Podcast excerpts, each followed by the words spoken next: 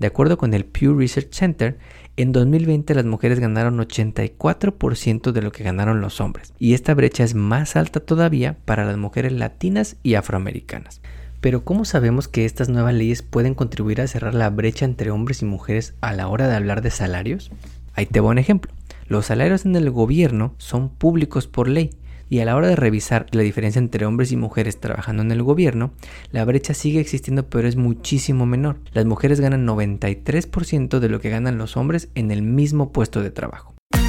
En el Taco Financiero Podcast hablamos sobre el poder de la educación financiera, economía y finanzas. Analizamos lo que está pasando en la economía y cómo afecta a tu bolsillo para que puedas tomar las mejores decisiones que beneficien a tu economía familiar. Prepárate, porque todo esto y mucho más escucharás solo aquí, en el Taco Financiero Podcast, junto al economista Enrique Castro, el mejor podcast en español sobre economía y finanzas. Bienvenidos.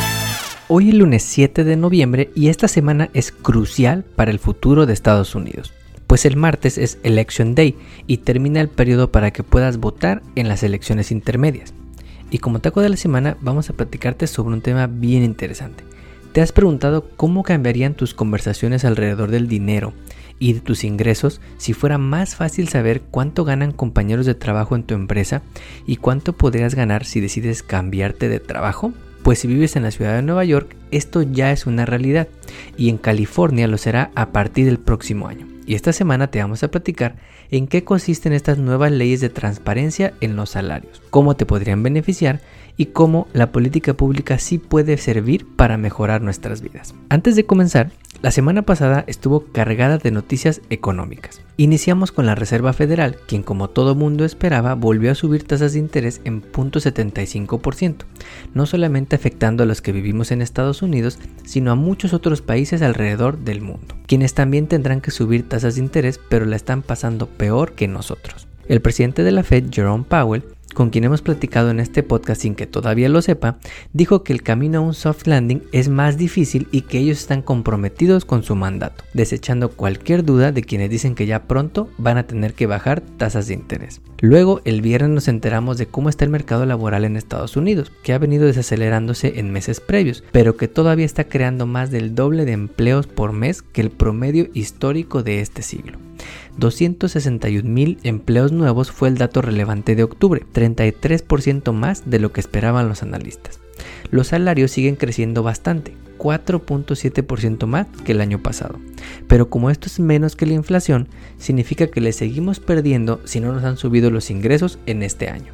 Los analistas esperan que el próximo año la economía de Estados Unidos y del mundo experimenten una desaceleración grande, pero todo parece indicar que el día de hoy la economía de Estados Unidos sigue bastante sólida. También antes de comenzar, si eres de los que todavía paga su renta con un cheque físico, debes saber que estás usando una tecnología que lleva casi 600 años de existir y JP Morgan te quiere ayudar a que te actualices. Y es que la semana pasada lanzó una nueva herramienta llamada Story, con la que le quiere ayudar a los más de 12 millones de landlords en el país a digitalizar sus procesos de pago para que de una vez por todas dejemos de usar cheques de papel. Honestamente ya se estaban tardando. Cuando vivíamos en México hace más de 5 años, nunca tuvimos problema con pagar la renta de manera digital. Pero al parecer, en Estados Unidos 78% de los que rentamos pagamos la renta con cheque. Como siempre, no será de a gratis y JP Morgan se llevará una comisión. Pero este servicio le puede ayudar a los landlords a no perder tiempo procesando cheques manualmente como el siglo pasado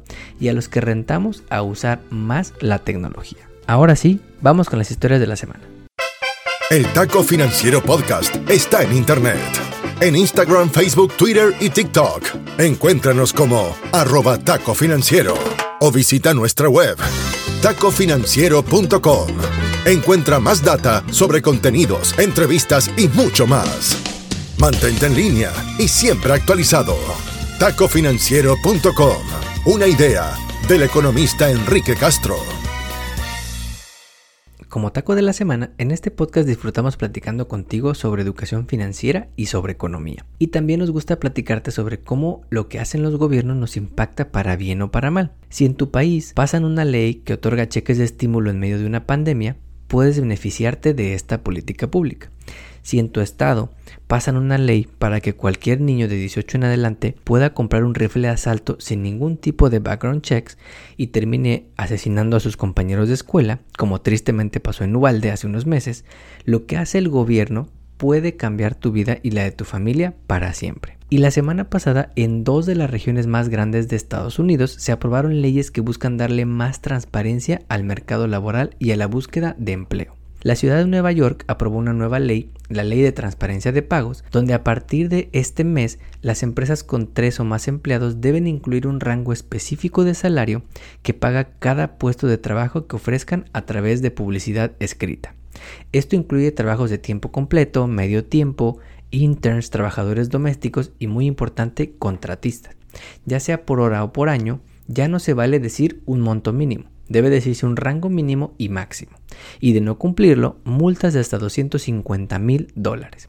California, por su parte, promulgó la ley 1162, que a partir del próximo año obliga a las empresas de más de 15 empleados a incluir el salario o rango específico de salario que pagan todas las vacantes que publiquen.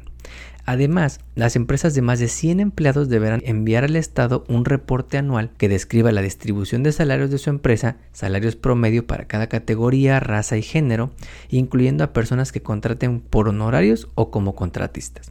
Estas leyes no son las primeras en materia de transparencia de salarios. Otros estados como Colorado, Connecticut y Washington han tomado medidas similares, pero no son lugares con tanta población como California y Nueva York, tanto población en general como población latina, por lo que el impacto de estas medidas puede ser enorme para nuestra comunidad. Hoy en día muchas empresas no te dicen cuánto paga la posición a la que estás aplicando y normalmente te enteras que pagan muy poco después de que pasaste por 80 entrevistas y 3 exámenes técnicos, psicológicos y hasta con detector de mentiras, haciendo que pierdas tiempo valioso en tu búsqueda de empleo. Estas nuevas leyes en Nueva York y California no son perfectas, hay que decirlo. Siempre hay formas de darle la vuelta. Por ejemplo, si te enteras de una vacante por referidos o por word of mouth, no están obligadas las empresas a reportar un salario. Pero será muy interesante ver su impacto, pues va a empezar a cambiar la conversación alrededor de los salarios y le dará más poder de negociación a los trabajadores que dedican una buena parte de su vida a contribuir al crecimiento y éxito de la empresa. Si estás por tener tu performance review, que ahora es época de performance review alrededor del país, y quieres pedir un aumento pero no sabes cuánto pedir, ahora tendrás una referencia clara de cuánto ganarías si entraras a trabajar por primera vez en tu empresa o en la misma industria y a las empresas les dará mayor responsabilidad de ser transparentes con sus trabajadores, darse cuenta de que quizás sin ser conscientes están pagando más a los hombres que a las mujeres, o pagando menos a un latino versus un blanco por el mismo trabajo. Y ya está en ellos corregir lo necesario si quieren tener un equipo de trabajo comprometido y con la camiseta puesta. Y no te tenemos que recordar que está documentado que las mujeres ganan menos que los hombres por el mismo tipo de trabajo y la misma experiencia.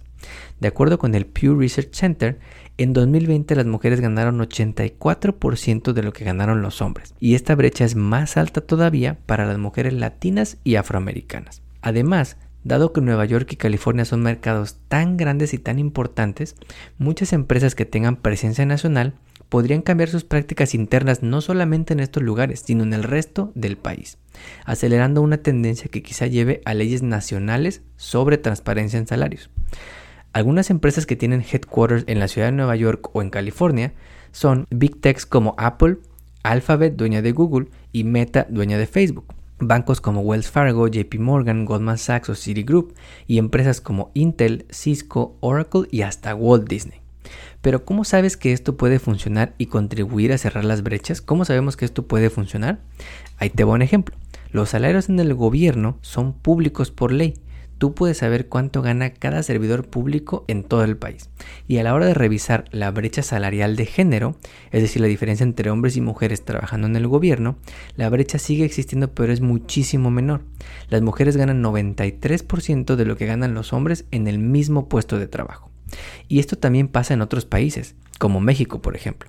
Cuando trabajaba en Hacienda, allá en México, todo mundo podía saber mi salario, porque el gobierno usa tus recursos públicos que pagas con impuestos y tiene la obligación y responsabilidad de usarlos de manera correcta y transparente. Pero en el taco financiero creemos además que estas nuevas leyes van a tener un impacto más allá del entorno laboral y van a ayudarnos a hablar más sobre dinero, algo de lo que somos muy fans en este podcast. Si hay más transparencia en las empresas sobre lo que pagan a sus trabajadores, nos podemos llevar una sorpresa, porque muchos quizá creemos que nuestros ingresos son solamente lo que entra al banco, pero hay que considerar lo que te quitan en deducciones, en impuestos y en tus propias contribuciones ahorro para el retiro, por ejemplo. Y entonces, si te das cuenta de cuánto ganas y dices, ah cabrón, ¿a poco estoy ganando tanto? ¿Cómo es posible que al final del mes me queden ceros? Puede ser un buen momento para ponerte las pilas en tus finanzas personales. Como siempre, te agradecemos que compartas este episodio y que nos pongas 5 estrellas en la plataforma de podcast donde nos escuches. Nos ayudas así a llegar a más paisanos. Hasta aquí llegamos por hoy. Nos despedimos hasta la próxima emisión de El Taco Financiero Podcast, junto al economista Enrique Castro. Todo sobre educación financiera para mejorar tu economía personal y lograr todas tus metas financieras. No olvides seguirnos en redes sociales para encontrar más novedades. En Instagram, Facebook, Twitter y TikTok. Encuéntranos como arroba taco financiero o visita nuestra web tacofinanciero.com. Hasta pronto. El podcast que acabas de escuchar, El Taco Financiero, refleja la opinión exclusiva del presentador o sus entrevistados, y no representa la opinión de patrocinadores o terceros. El podcast tiene el objetivo exclusivo de informar y no busca promocionar la compra de acciones de empresas en específico. Tampoco es un reporte de investigación y no representa consejo legal o financiero.